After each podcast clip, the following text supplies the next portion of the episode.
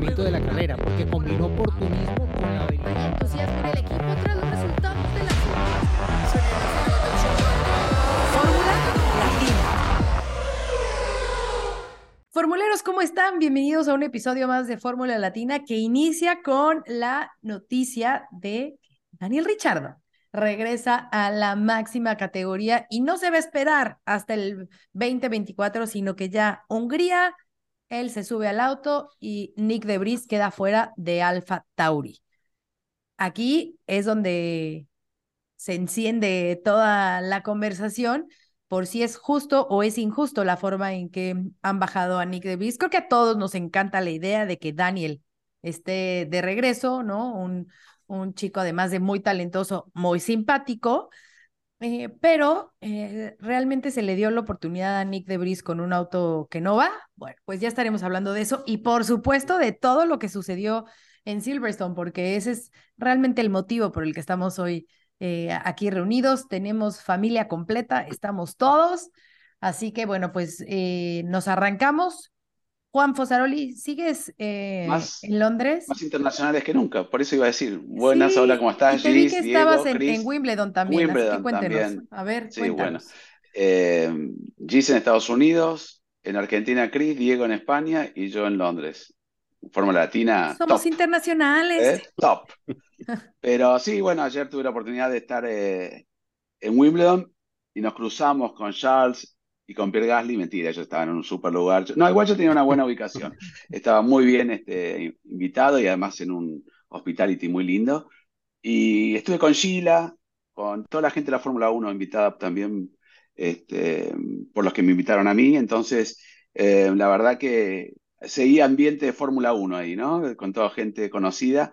Así que muy, muy lindo. Pero bueno, saliendo del tenis, eh, vos decías, ¿es justo o no es justo? Tampoco fue justo de la manera que se fue Richard de la Fórmula 1, pero fue la prestación, ¿no? Que lo dejó afuera por alguien que tal vez prometía un poco más. Y bueno, en este caso eh, es muy cruel la Fórmula 1 y le pasó a Albon, ahora Helmut Marko a- alabando a Albon, ¿no? Diciendo, wow, ahora que tiene contrato con Williams, pero qué buen piloto. O sea, es el juego, a mi, a mi juego me llamaron, ¿no? De Red Bull y, y bueno, ya se venía hablando, ya lo habían tirado abajo un tren prácticamente a pobre de Brice y seguramente con la confirmación de lo que realizó Daniel Ricciardo en Silverstone, habrán convencido un poco más que, está en muy buena forma y lo querrán tener allí, ¿no? No, no ha sumado puntos este, prácticamente de Brice, eh, solamente sumado Yuki, creo que sumó dos puntos nada más. Entonces están bien al fondo y necesitan recuperarse, ¿no? No nos olvidemos que es primo, hermano, hermano de- del que va primero al campeonato con el mismo motor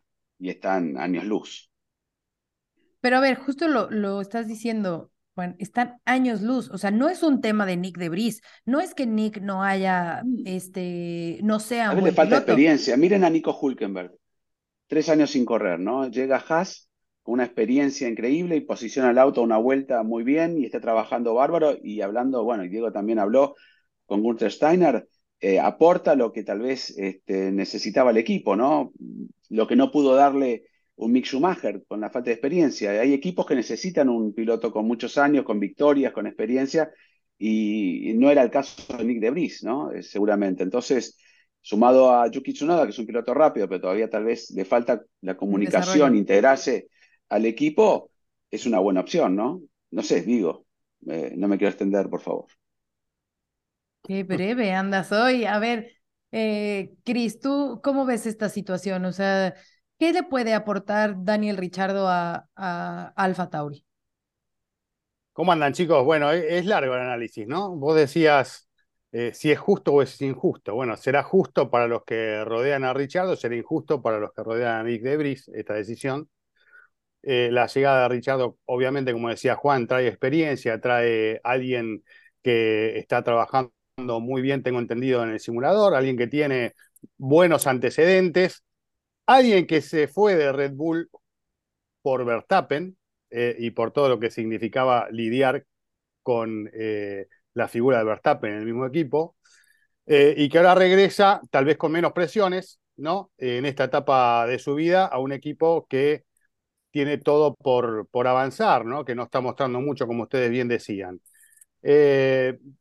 Hay que recordar también que mm, el año pasado le habían puesto como objetivo a su noda vencer a Nick Debris, vencer a su nuevo compañero, ¿no? Un poco esa era la premisa y no sé si habrá tenido que ver o no en la decisión final de que sea Debris el que dé un paso al costado. Eh, y hay que ver también que yo este tema no lo conozco, de cuál es el aporte de cada uno desde lo económico, ¿no? Para también sumar a, la estructura del equipo, que esas cosas también a veces juegan en las decisiones finales. Pero eh, por lo pronto no, no fue buena la performance del equipo, Debris no demostró demasiado tampoco en esa temporada y se queda ahora con un pie afuera en otra jugada de, de del mundo de Red Bull, como hemos visto más de una ocasión, que tal vez deja mal parado al, piloto que a mitad de camino se queda sin posibilidades de continuar o de intentando en lo que queda del año eh, buscar otra imagen de lo que viene brindando, ¿no? Ya pasó con, varios, pasó con Kvyat, pasó con Albon, pasó con Gasly, bueno, eh, eh, en el mismo mundo, ¿no? del equipo, ahora yendo Alfa Tauri, lo relaciono también con, con esto de Brice y la llegada de Richardo. Pero bueno, yendo puntualmente a la pregunta, algo te dije recién y creo que va un poco más por ese lado. Eh, me parece que todo el trabajo que está haciendo Richardo, su personalidad eh, y todas estas cosas pueden llegar a ser un, un punto a favor para un equipo que claramente tiene que evolucionar, ¿no? Y que se viene con un cambio eh, también en cuanto al nombre para la próxima temporada, así que como una renovación eh, un poco general del equipo, ¿no? Justo, justo, justo, eso les iba a decir. ¿Qué tanto también puede beneficiar tener a un Daniel Richardo? En cuestión de marketing, ¿no? Tener a un Daniel cuando vas a cambiar todo el nombre, eh, con lo que puede atraer, ¿no?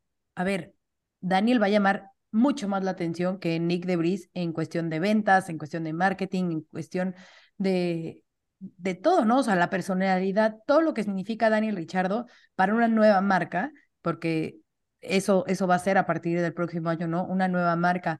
El equipo eh, Alfa Tauri también es una de las cosas que, que le benefician. Diego, eh, lo mencionaba Juan, ¿no? También estuvo por ahí Daniel en, en Silverstone probando el Red Bull. ¿Cómo estás? Sí, sí dicen que, ¿qué tal chicos? Dicen que que hizo un tiempo suficiente para estar en la primera fila de la parrilla, lo cual en realidad en un test no dice nada porque eh, pues supongo que cualquier piloto con el número de vueltas necesarias en un Red Bull, un piloto con experiencia en Fórmula 1 debería estar en capacidad de hacer un tiempo suficiente con varias oportunidades, varios juegos de neumáticos, etcétera, ¿no? Pero yo creo que eh, sin duda para la Fórmula 1 tener de vuelta a Ricciardo es eh, una, una noticia positiva, pero obviamente es a cuestas de un piloto que pues queda ya tachado probablemente para el resto de su carrera en la Fórmula 1, ¿no? ¿no? veo cómo De pueda tener un regreso así de rápido como el doctor Marcos se enamoró de, de él después de lo que hizo en Monza, así de rápido se desenamoró y, y lo ha sacado pese a que hace cuestión de semanas decía que, que De estaba fijo y que si alguien lo reemplazaba sería un piloto de la Fórmula 2 y mencionó primero a, a Liam Lawson. No sé qué estará pensando Liam Lawson en este momento cuando ve la confirmación de esto que, que ya estaba pues telegrafiado desde el fin de semana, ¿no? Ya varios medios eh, alemanes ya lo habían dado por hecho y pues solamente han pasado horas después de que se haya confirmado oficialmente. A mí lo que me llama la atención es que Ricciardo mm, haya rechazado en el pasado ofertas para estar en un equipo como Williams, como Haas y acepte pilotar a mitad de temporada en el peor coche de la parrilla. Para mí esto es una señal de que hay algo más, ¿sí? De que, a ver, no creo, no creo que Richardo se vaya a jugar su futuro en el peor coche de la Fórmula 1 en este momento. A ver, eh, ¿es mejor piloto que Sunoda y De Yo creo que sí, pero tanto como para sobreponerse a las debilidades de un coche y de un equipo que en este momento no están a la altura y que van últimos en el Mundial de Constructores, ¿Es Richardo el que los va a sacar de allí?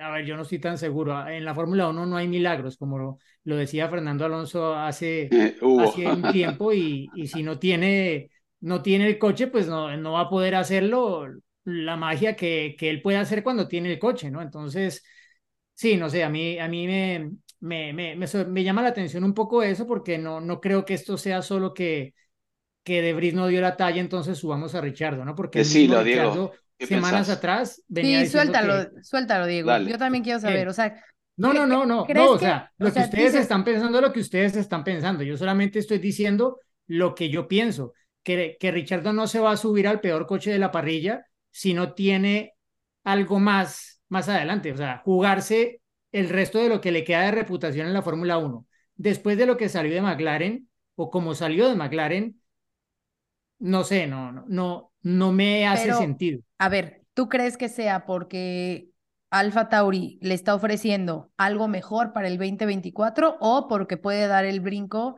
a otro equipo? Quién sabe, no lo sé, la verdad. O sea, también puede ser que sea para dar el salto a otro equipo, no lo sé. Eh, obvio, todo el mundo llega a la conclusión lógica, fácil, eh, de, claro, esto es para ponerle presión a Checo.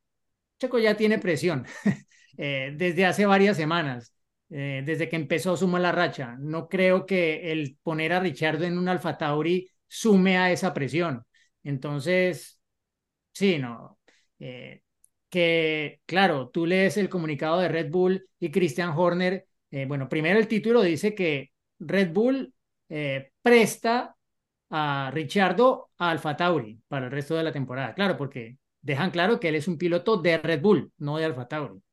Y luego eh, Christian Horner dice que tuvo un test con tiempos extremadamente competitivos, ¿no? Entonces, como que quieren engrandecer mucho lo que, lo que ha hecho Ricciardo, bueno, seguramente también para justificar el dejar sin asiento a, a Nick de Vries después de solo 10 carreras en la Fórmula 1, ¿no? Que para un debutante, cualquier debutante, así sea un piloto con más edad de lo que tiene un debutante normalmente en la Fórmula 1 en la actualidad, pues a ver, no, no, no es una oportunidad, digámoslo, sensata, diría yo, ¿no? Pero por los parámetros de Red Bull no es de sorprenderse, ¿no? Entonces, sí, a, a ver, a ver en qué termina todo esto. Eh, ya pues también, o sea, el propio Christian Horner, el propio Helmut Marco han dicho insistentemente que, que Checo está, o sea, a ver, que el asiento de Checo no está en juego en este momento, ¿sí? Creo en la Pero, palabra de claro, Horner, pero no de Marco. No, Marco también lo dijo. Marco también. No, no sé que lo dijo, obvio, lo dijo Sí. y yo lo escuché. Digo, pero yo creo en la palabra de Horner, la de Marco no, porque dijo que se quedaba de Brie, dijo que no, que Albon, Sí. que no cambia por día. después de las vacaciones Yo no creo en la de ninguno. Red Bull. Pregúntale, pregúntale, Juana, a los amigos de la prensa francesa lo que Christian Horner les dijo antes de la pausa de verano, cuando después de la pausa de verano apareció Lo de eh, Pierre Gasly Gasly. sin asiento, de vuelta en, Claro, en- sí, sí, en sí, sí. escudería Toro Bueno. Había dicho, él había dicho que no, que no, les había dicho a ellos que no iba a haber ningún cambio y, y luego ocurrió. Entonces, a ver, la Fórmula 1 es así, Red Bull funciona así y desafortunadamente esto significa la cabeza de un piloto que estaba tratando de hacer, bueno, de adaptarse a la Fórmula 1, eh, a un equipo que, que no está dando el rendimiento, que viene en caída, claramente, que pues está, no sé si a la venta o no, ellos han dicho que no está a la venta, pero aparentemente están buscando un gran patrocinador para cambiarle el nombre el próximo año, es lo que se rumora. Y claro, como lo dice Giselle, tener a Richardo es mejor que tener a un Debris que, pues, sí, si quieres un neerlandés, pues eh, tiene que ser Verstappen, porque de resto, un país pequeñito que no, no aporta mucho. Richardo, pues, es un tipo mucho más conocido, que Drive to Survive lo ha hecho bastante reconocido entre las audiencias de la Fórmula 1, las audiencias jóvenes, etcétera, ¿no? Entonces, sí, no sé, a mí, a mí lo que, repito, lo que más me llama la atención es que Richardo meses atrás no haya querido un asiento con un equipo menor a McLaren y de repente se suba en el peor coche de la parrilla a mitad de temporada. Y además no se va a subir gratis. Eh, sabemos que cobraba un muy buen sueldo en McLaren, obviamente no es lo mismo, pero está ligado a Red Bull y debe tener un compromiso mucho mejor. Y yo coincido con Diego, a mí, y, para no generar ese, ese cosquilleo o rumor de que lo está este, preparándose en Alfa Tauri para reemplazar a Checo, eso lo dejamos de lado, pero sí eh, un potencial piloto que pueda este, atraer a un sponsor importante para Alfa Tauri, una reestructuración, una venta. Eh, de Vries no le aportó a nada a la Fórmula 1, perdón, ¿no? Es divino y, tengo la mejor onda con él, inclusive un par de, más de dos veces viajamos juntos uno al lado del otro y es un, un chico muy simpático. Este, pero bueno, la Fórmula 1 es como muchos deportes, ¿no? En el fútbol, si uno no juega bien en su posición, se queda en el banco. ¿Y cuántos se han ido de clubes para, porque no tenían la oportunidad de estar en el de titular? Y se, eh, le dan un partido, dos, tres, diez, y bueno, por más que sea novato, tenés que descollar, ¿no? Tenés que ser un fuera de serie para destacarte entre 11 personas. Aquí lo mismo, tenés que ser un, un fuera de serie o, o, tener un potencial a futuro para destacarte entre, dentro de 20 sí. pilotos. Y peor en un equipo que son dos autos, ¿no? Eh, por eso Albon ahora rinde, pero Albon fueron muy crueles con Albon también, porque aparte lo llevaron muy temprano a Red Bull y lo bajaron rapidísimo. No le dieron la oportunidad, no esperan. La Fórmula 1 no espera, no esperó nunca a nadie. Este, entonces, no va a esperar a, a, justamente a Debris. Es una lástima, pero es así, es súper cruel. Mick Schumacher, sí, con el apellido que tenía y con el apoyo de, de, de, Ferrari en su momento, lo dejó, lo soltó, ahora está con Mercedes, pero Mick Schumacher, por más que dice sí, voy a volver el año que viene, este, puede ser un Debris, ¿no? A nivel conductivo. Por más que Toto Wolff destaque el gran trabajo que hace en el simulador, tal vez es un fenómeno el simulador. Pero a lo que me refiero que pilotos con apellido, con dinero, los únicos pilotos que permanecen cuando tenés un, una valija así grande, porque Nicolás Latifi tal, tal, vez estiró un año más ¿no? su permanencia en la Fórmula 1. No digo que no sea un piloto con talento, porque estaba en la Fórmula 1, pero sabemos que tenía un respaldo enorme. Entonces, si un Debris encima no tiene ese respaldo económico y no lo ah. puede eh, apoyar con la con conducción, por lo menos estar peleando ahí con su noda, eh, aparece un Daniel Richardo y un plumazo, ¿no? Sí, Por eso no, creo, hasta Magnussen, ¿no? Empiezan a dudar ahora de Magnussen. Le da un, Gunther Steiner le da un ultimátum a Kevin Magnussen, que en un momento era un héroe porque cuando debutó, volvió, no, debutó no, volvió a Haas, salió quinto en Bahrein el año pasado. Y ahora constantemente Nico Hulkenberg está arriba en clasificación, inclusive en puntos. Entonces, es muy, muy cruel, pero es la realidad. Volviendo al, al paralelismo que hiciste con el fútbol, tal vez eh, uno se ve superado por, por otro jugador que de repente está mejor posicionado, le gusta más al técnico, pero si es bueno, uno tiene opciones más variadas, en, tiene mayor cantidad de opciones, digamos, para seguir sí, sí, en el mejor nivel. En la Fórmula 1 es como que tenés esos 20 lugares para, para ocupar y, y, se terminó, ¿no? Eh, y es como que queda, como decíamos recién, y lo escuchaba también atentamente a Diego, un, una mancha en, en, en, tu carrera y una situación muy incómoda que no sabemos dónde puede terminar, si algún otro equipo puede llegar a estar interesado a futuro en los mm. servicios de un piloto como Nick Debris o, o si eventualmente ya tienen que empezar a mirar al WEC y, y otro tipo de eventos, ¿no? Pero este, eso lo dirá el tiempo. Pero bueno, la Fórmula 1 es así eh, y todos coincidimos. No, acá no está en juego quién es bueno, quién es malo, eh, eh, está en juego otras cosas, las decisiones de los equipos basados en la información, en los datos que tienen, en los resultados, eh, y si le sirve estás, y si no le sirve no estás, por más bueno que seas para uno o para otro, eh, y se terminó. Eh, y, y, bueno, por eso hay que aprovechar cuando, cuando es tu momento, tratar de demostrar lo, lo que sabes hacer, y bueno, después este, seguir trabajando para, porque no se termina el mundo tampoco, ¿no? Pero bueno, ya vemos varios pilotos que tuvieron esta experiencia y se fueron quedando en el camino y algunos pudieron resurgir y otros lamentablemente no, forma parte de lo que es el mundo súper competitivo de la Fórmula 1.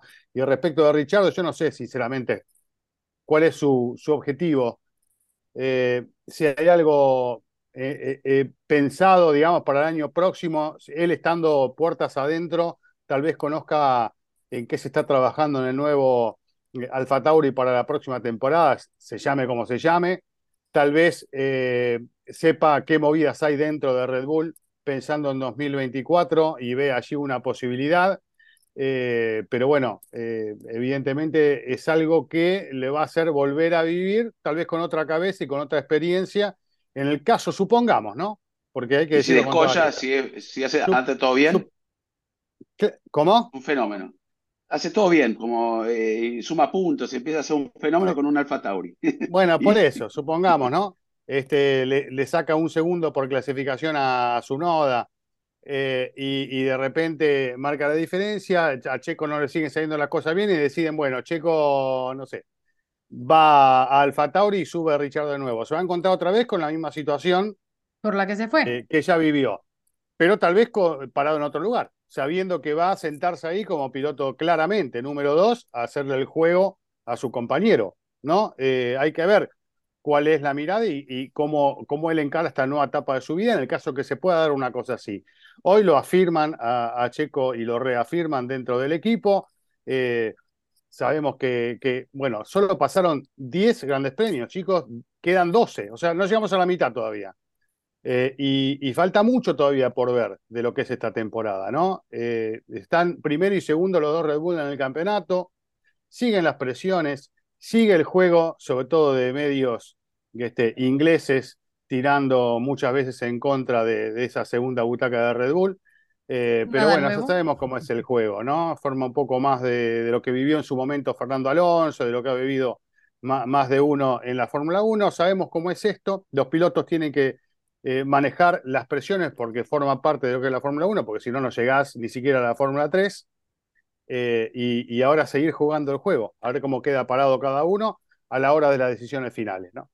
Mira, bien lo, dijo Checo en una entrevista, ¿no? Que las críticas no le importan. Dice, llevo 13 años en Fórmula 1, ya he vivido de todo, ¿no? O sea, ya sé perfectamente en dónde estoy parado, sé lo que tengo que trabajar, sé lo que tengo que hacer y, confío en que tengo el respaldo del equipo, ¿no? Y, y él sabrá lo que se habla dentro y, y dónde, hacia dónde va y cómo debe de estar trabajando para, para poder estar al nivel que, que tiene, ¿no? Porque no es que se le haya olvidado ni nada, o sea, ese nivel eh, lo tiene.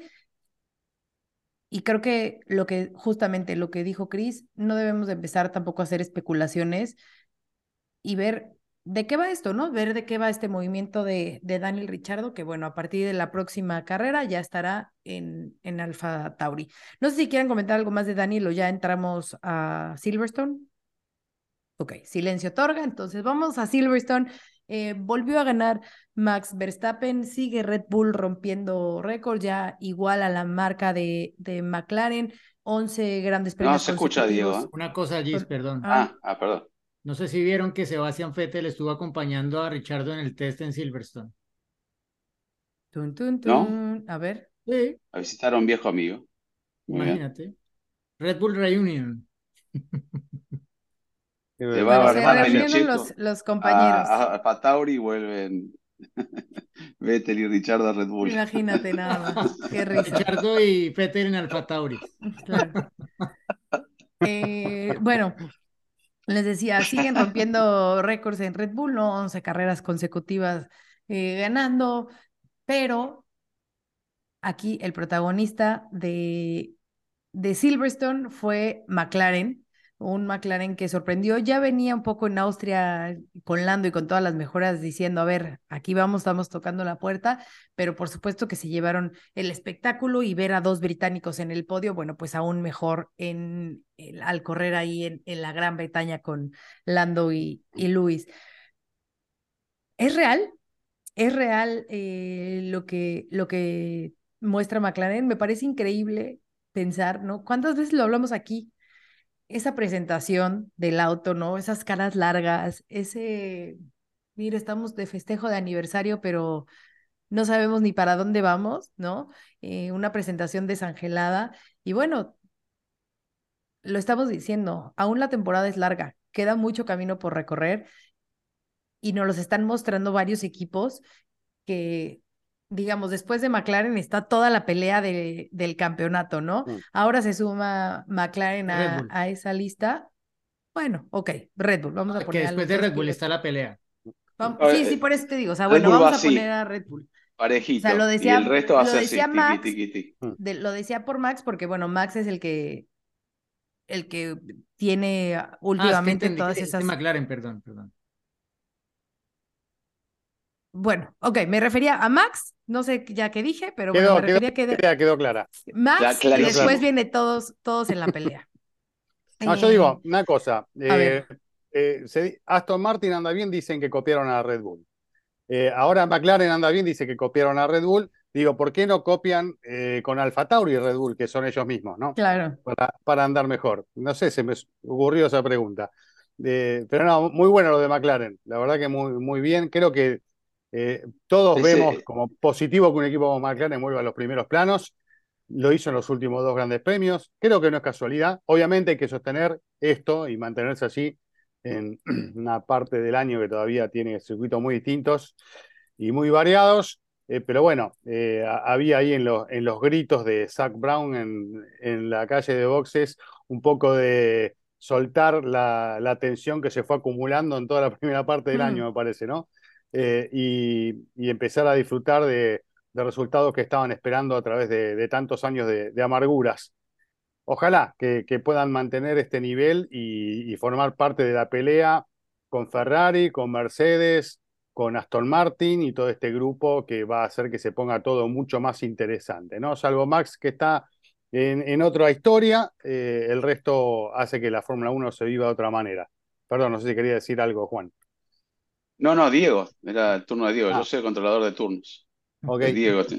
moderador. No, yo, yo creo que lo de, lo de McLaren, obvio que es real, obvio que, que es real en estos circuitos, ¿no? Ya veremos en Hungría porque no es tal vez el circuito que más se adapte a las fortalezas y debilidades que, que ha tenido el McLaren, el McLaren hasta ahora, pero también van a traer alguna mejora más a Hungría. Entonces, igual y en Hungría lo confirman, ¿no?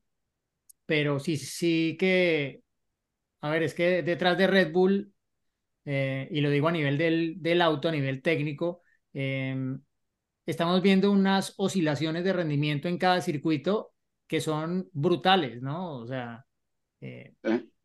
a veces, eh, digamos que el, el factor principal es las características de cada, de cada auto, ¿no?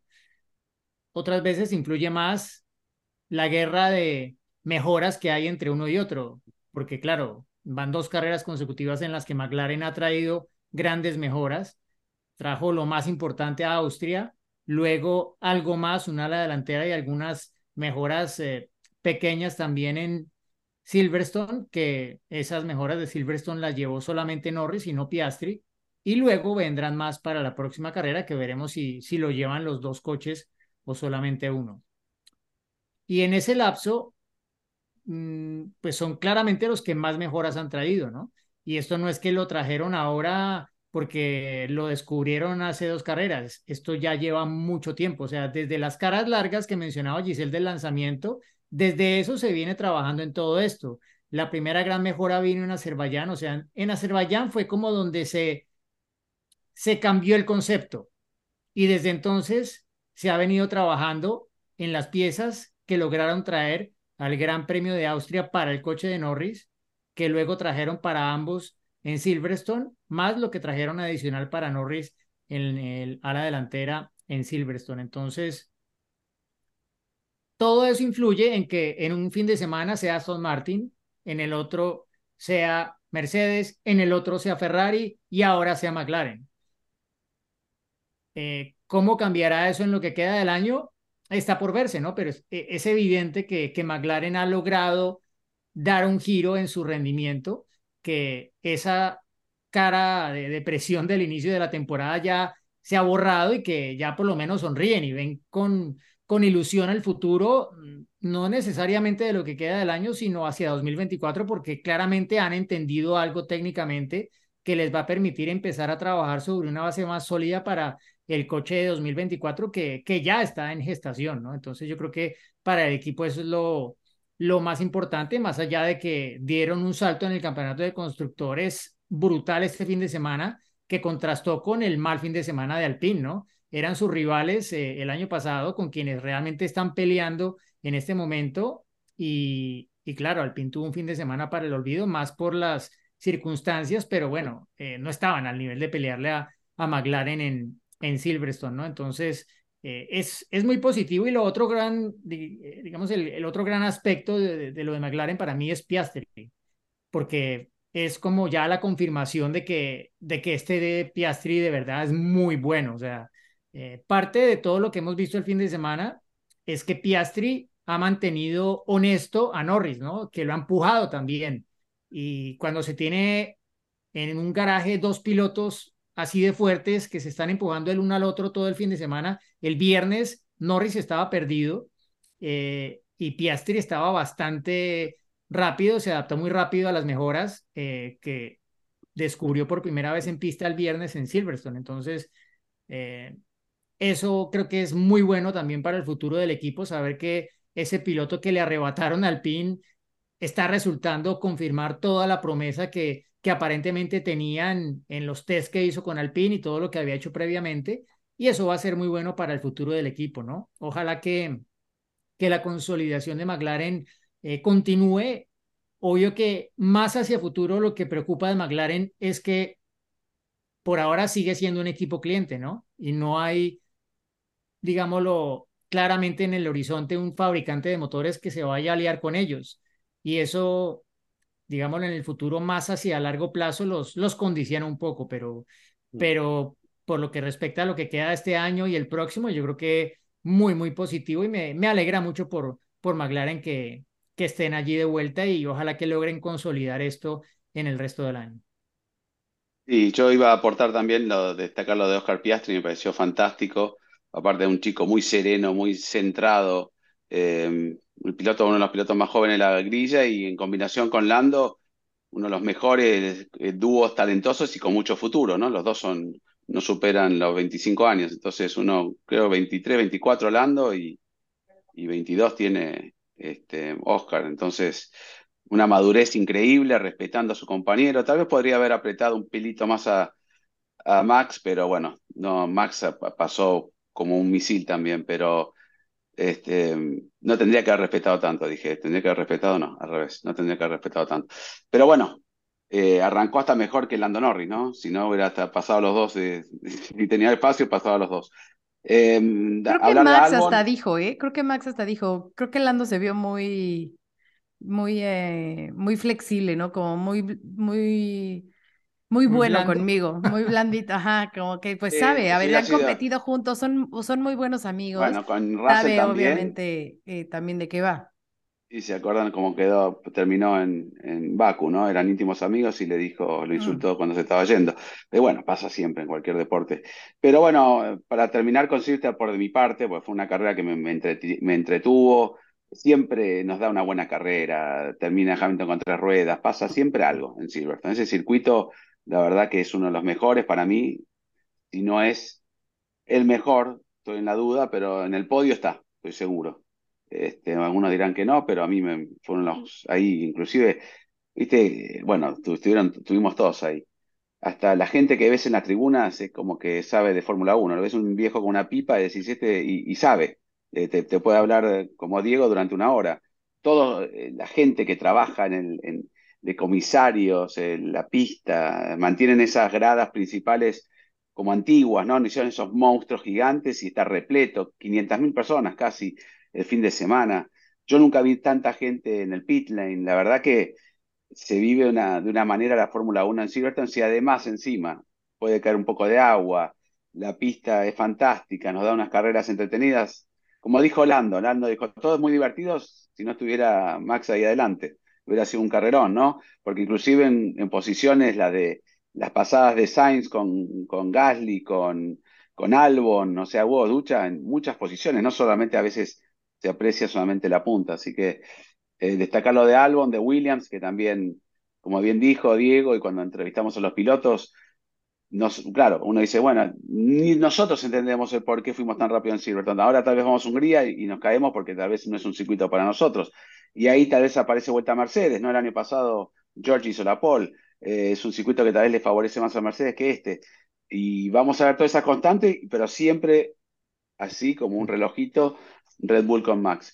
Y para no tapar el, el sol con el dedo, tampoco tenemos que desconocer que Checo está teniendo uno de los mejores momentos de su carrera de que llegó a Red Bull. No, nunca pasó seis este, oportunidades que no llega a la Q3, contada de Australia por un, un incidente. Pero sabemos que se va a recuperar, sabemos que no, no se olvidó de manejar. Nos dijo a nosotros que todas las mejoras fue como alejándose de él, ¿no? El auto, con las mejoras, ¿no? Y no que no se entienda que beneficiando a Max, sino que como se empezó a escapar el auto de lo que a él le gusta, eh, sobre todo cómo tratar el neumático, una sola vuelta, etcétera, etcétera. Lo va a encontrar, va, sabe dónde trabajar, estuvo en el simulador, eh, es una persona que, que, no baja los brazos, pero tampoco vamos a decir, wow, qué temporadón que está haciendo Checo. La hizo hasta Baku, ¿no? Y, donde todos nos alegramos a Miami con la pole, pero después tuvo una caída y el sábado es importantísimo, ¿no? Eh, si todos los fines de semana tiene que remontar, sabemos que no va a suceder y podemos dar excusas, porque son situaciones atípicas que fueron pasando. Pero bueno, hasta el mismo Horner llegó un momento que no dijo, bueno, las idas de, pista también fueron parte de Checo, y hay que asumirlo, nadie está hablando mal de Checo, al contrario, con esto estamos diciendo que Checo sabe dónde está el problema y cómo tiene que mejorar. Pero nada, simplemente, mientras tanto el otro este, sigue ganando, ¿no? Cinco victorias consecutivas. Esperemos que cambie pronto y que la victoria no sea más de, de un Red Bull de Max Verstappen, sino del número 11 de Checo Pérez. Hay una sola cosa que no estoy de acuerdo con lo que dijo Juan, que Diego puede hablar más de una hora de Fórmula 1, así que en eso no vamos a coincidir. Vos dijiste una hora, yo creo que supera, ¿eh? Pero... El próximo episodio lo va a hacer solo Diego. Después les dejo. Bueno, pero con, una boina y una pipa, así se parece British. estaba, muy british, estaba muy British vestido el, fin de semana. Un saquito. Te pusiste serio cuando dije. Ya, ya sabes, Te pusiste serio cuando dije que no estaba de acuerdo con él. Escúchame. No, eh, no, eh, no, pero. eh, Perdón, no, una, un meter una, una, más importante que todos? Nadie va a hablar del mejor equipo de fin de semana, del Apex GP y de ah, Sonic Hayes. Es que, Sonic Hayes. Permítanme, todavía. Contanos no algo, vale. Porque no se vio mucho. Sonic Hayes, sí, lo vimos ahí, pero nos retaron tanto que no había que, que había que estar natural, que cuando pasó Brad Pitt caminando con Carlos Sainz, yo miré para otro lado porque lo primero que quería hacer era agarrar el teléfono y grabarlo, pero bueno, bastante bien, ¿no, Diego? No, no se sintió. Eh, eh, yo después vi las imágenes y tampoco me di cuenta que estuvo ahí al lado de Carlos, de Max Verstappen, todo. La verdad que eh, increíble cómo lo, lo, naturalizaron, ¿no? Y bueno, nosotros este, y lo digo bien, no es que nos tenían prohibido, pero nos trataron de decir que, bueno, hagamos que es un equipo más, no estemos todo el día mirándolo. Y la verdad que me pareció una iniciativa bárbara, un montaje, una cantidad de equipos, un movimiento, los dos autos al final de la, de la parrilla, no. Y en los autos me parecen que están muy bien hechos por Mercedes, eh, uno los ve, está bien, el detallista va a decir, ah, no, pero no tiene aleroncito como, el, como una, un Fórmula 1, pero es un Fórmula 2 adaptado que para una película, según Estefano Dominicali y mucha de la gente, dice que esto va a tener un mayor impacto de lo que tuvo Drive to Survive, ¿no? O sea que eh, el director de, Top Gun, Bruckenheimer del el, productor, o sea que es... Y Luis también, Luis Hamilton está como productor y, algo muy importante que, que, es lo que quiere Luis es que sea muy real, ¿no? Entonces están buscando justamente que todo lo que incluso Brad Pitt está viviendo como piloto sea lo más apegado a la realidad posible, ¿no? Porque... Es lo más difícil. Exacto, porque es muy fácil, a lo mejor, y a ver, tenemos esa comparación de Drive to Survive, pero es más contar como una historia, ¿no? Contar lo que va sucediendo, eh, meterle drama, hacer esta tipo telenovela, pero es muy distinto a lo que realmente el piloto y la presión que tiene el piloto eh, veía una entrevista que le hizo Martin Bruno a, Brad Pitt y hablaba justo de eso, o sea, de que estaba impactado lo que necesitan, o sea, cómo necesitan estar preparados físicamente para poder eh, subirse al auto, ¿no? La presión de lo que eso significa, o sea, creo y entiendo que esta película va a ir más allá de lo que es una historia en el paddock de, Fórmula 1, ¿no? Se va a vivir, eh, ahora sí que como piloto desde las entrañas, y creo que la aportación que Luis pueda hacer a eso va a ser lo que marque diferencia en esta, en esta producción. No, yo, yo creo que en general todo, ¿no? O sea, la, la calidad de, de, los equipos, de todo lo que están rodando en el mm. circuito, cuánto Brad Pitt se está metiendo en el tema, estuvo en la reunión de pilotos del viernes, si no me equivoco, en Silverstone, explicándole a todos los pilotos de un poco de, de, lo que iba, todo lo que ellos estaban haciendo en el circuito. Se espera que estén en otras seis carreras, si no me equivoco, este año, y van a seguir, bueno, haciendo la magia de Hollywood, básicamente, porque yo creo que cuando veamos la, el producto terminado en 2025, quienes estuvimos ahí, quienes tuvimos la fortuna de estar en alguna carrera en la que grabaron, no podremos creer cómo crearon algunas de las escenas, cómo recrearon algunos escenarios, sacando de aquí y de allá, eh, porque en realidad, a ver, ellos no, no alteraron para nada el funcionar eh, normal del fin de semana de, Fórmula 1 en el Gran Premio. O sea, no se sintieron. Lo único fue el jueves cuando llegué al paddock, había una grúa en medio del paddock grabando todo lo que ocurría. Eh, claro, eh, que la Fórmula 1 no la tiene y había una cantidad de gente pues vestida de otra forma diferente a como se visten los de Fórmula 1 y allí ya era claro que algo estaba pasando diferente.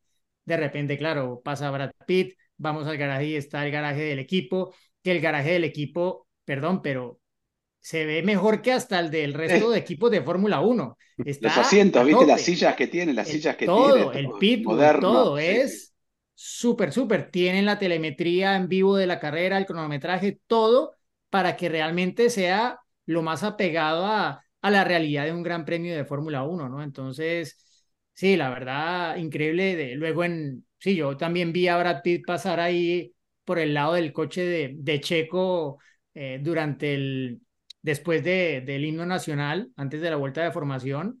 Y sí, me pasó lo mismo porque, bueno, yo pregunté para saber, porque nos, nos enviaron un documento informándonos a todos los que estábamos allí de, de lo que estaba ocurriendo y de qué hacer y qué no hacer. Pero claro, una cantidad de gente, todo lo que no se podía hacer ya lo había hecho antes de que, claro, y el viernes de la práctica ya se habían grabado la introducción. múltiples presentaciones frente al garaje del equipo, etcétera. Bye, Chris, gracias. tengo que ir. Que... Va Brad, se va Brad. Ya no, no puedo esperar más. El papá de dejo Brad. el tema. Sí, sigan hablando del tema de la película. Veremos. Yo quiero verla terminada. Cuando me sienta a mirarla, daré mi punto de vista. Pero, Chris, pero no sea, ¿tuviste, no sea ¿tuviste Grand Prix? Eh, no, no, no, hay muy poquitas que me gustaron realmente. Donde se ¿Pero ve tuviste Grand la Prix? sensación. ¿eh? Sí, ¿Tuviste Grand Prix? Me gustó Grand Prix. Eh, me gustó, mira que te digo. ¿no? Días de ¿Cómo Trueno me el- gustó. Días de Trueno me gustó. Mi película Eh, favorita es eh, la de ¿eh? Stallone, el de indicar. Sí, esa fue un desastre.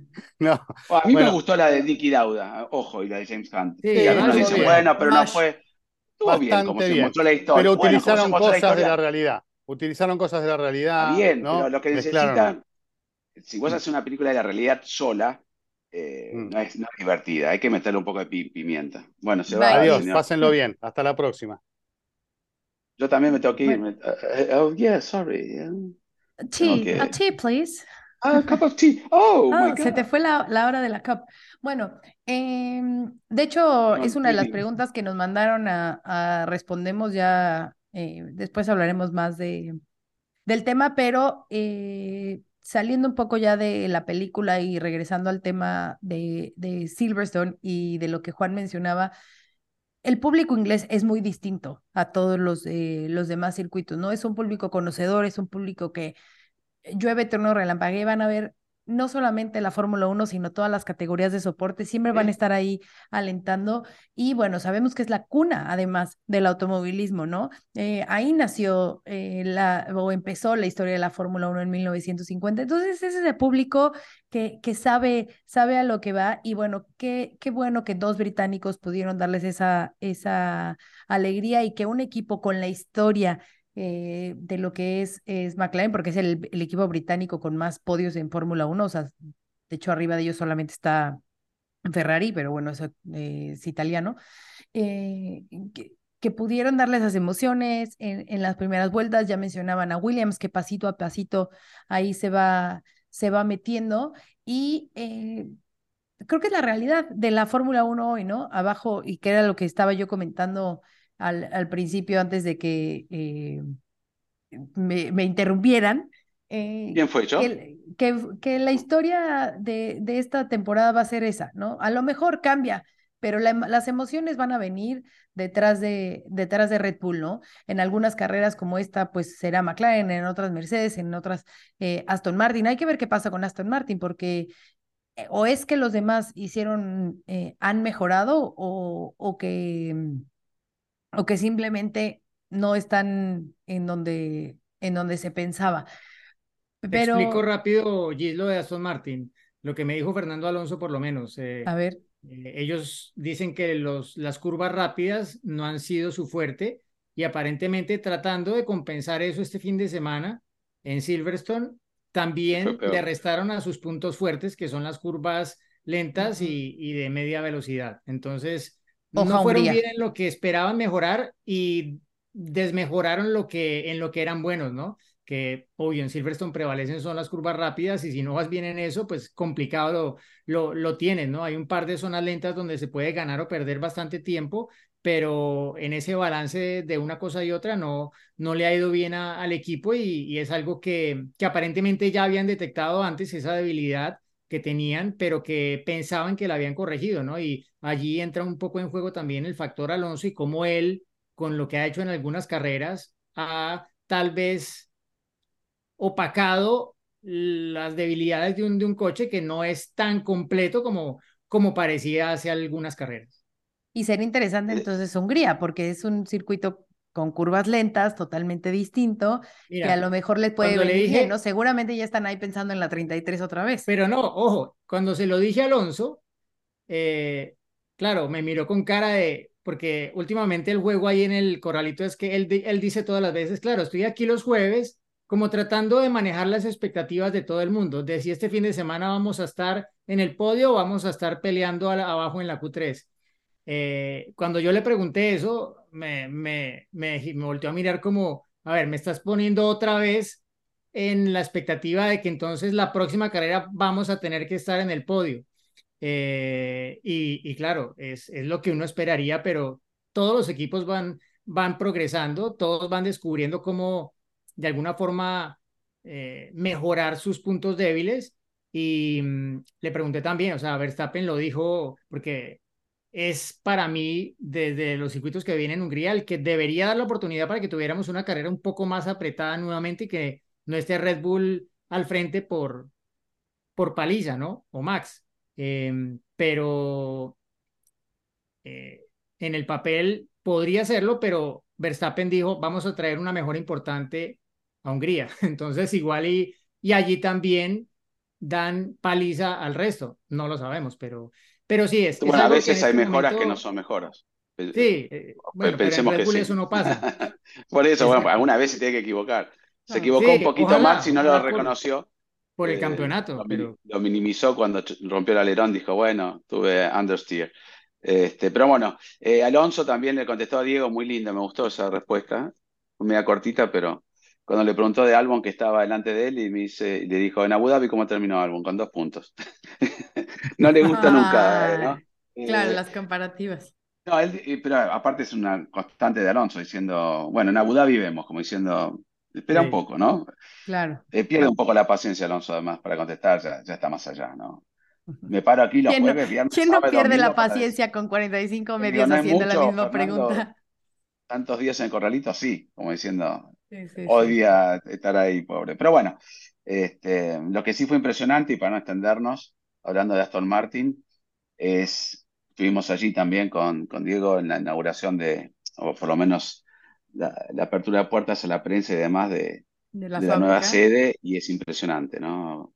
Todas maquinarias nuevas, todo nuevo, un, un potencial equipo con una porte de onda en 2026 y con el túnel de viento y demás a pelear el campeonato. Es, esa estructura es lo que le abrió los ojos a Alonso, es eh, lo que le puede abrir a- los ojos a, a algunos otros, ¿no? Porque hay que reconocer, por más que la prensa española diga, bueno, en el 26 Alonso va a tener recién 45 años, a va a tener 45 justo a mitad de año eh, nadie es, eh, por más bueno que seas, en algún momento se te pasa el tiempo y se te pasó.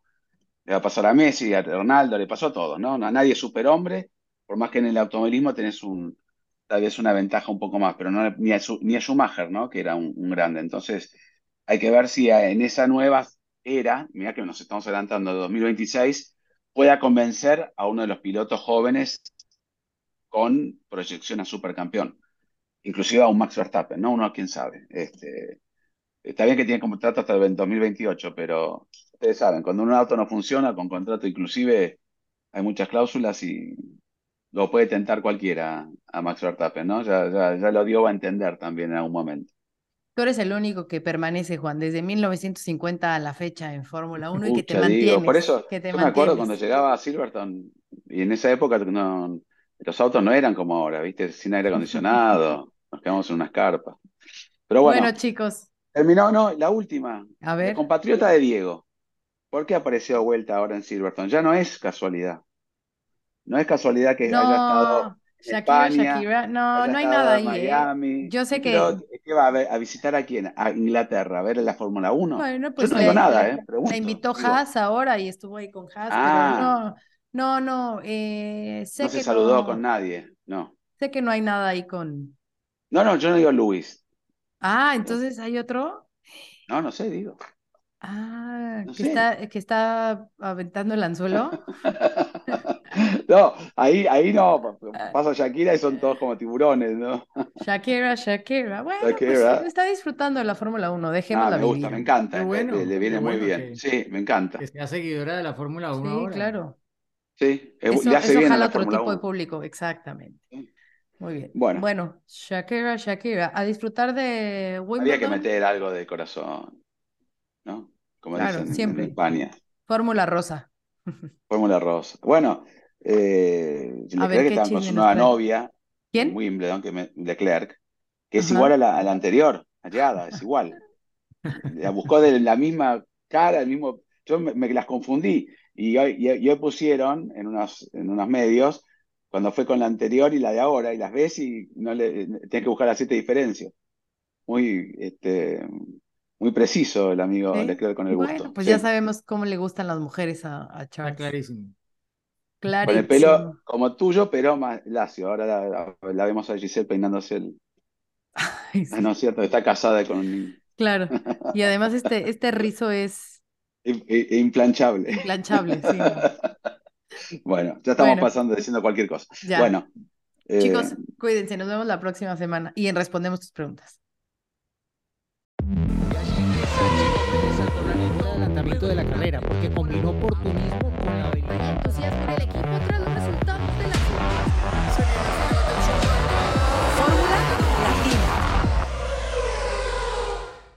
Política y otros datos. Segunda temporada. desaceleración del crecimiento, Tripular la nave del INE. proceso electoral 2024. Política y otros datos. Escucha un episodio nuevo cada jueves en tu plataforma de podcast preferida. Un podcast de expansión. With the McDonald's app, you can get your favorite thing delivered to your door.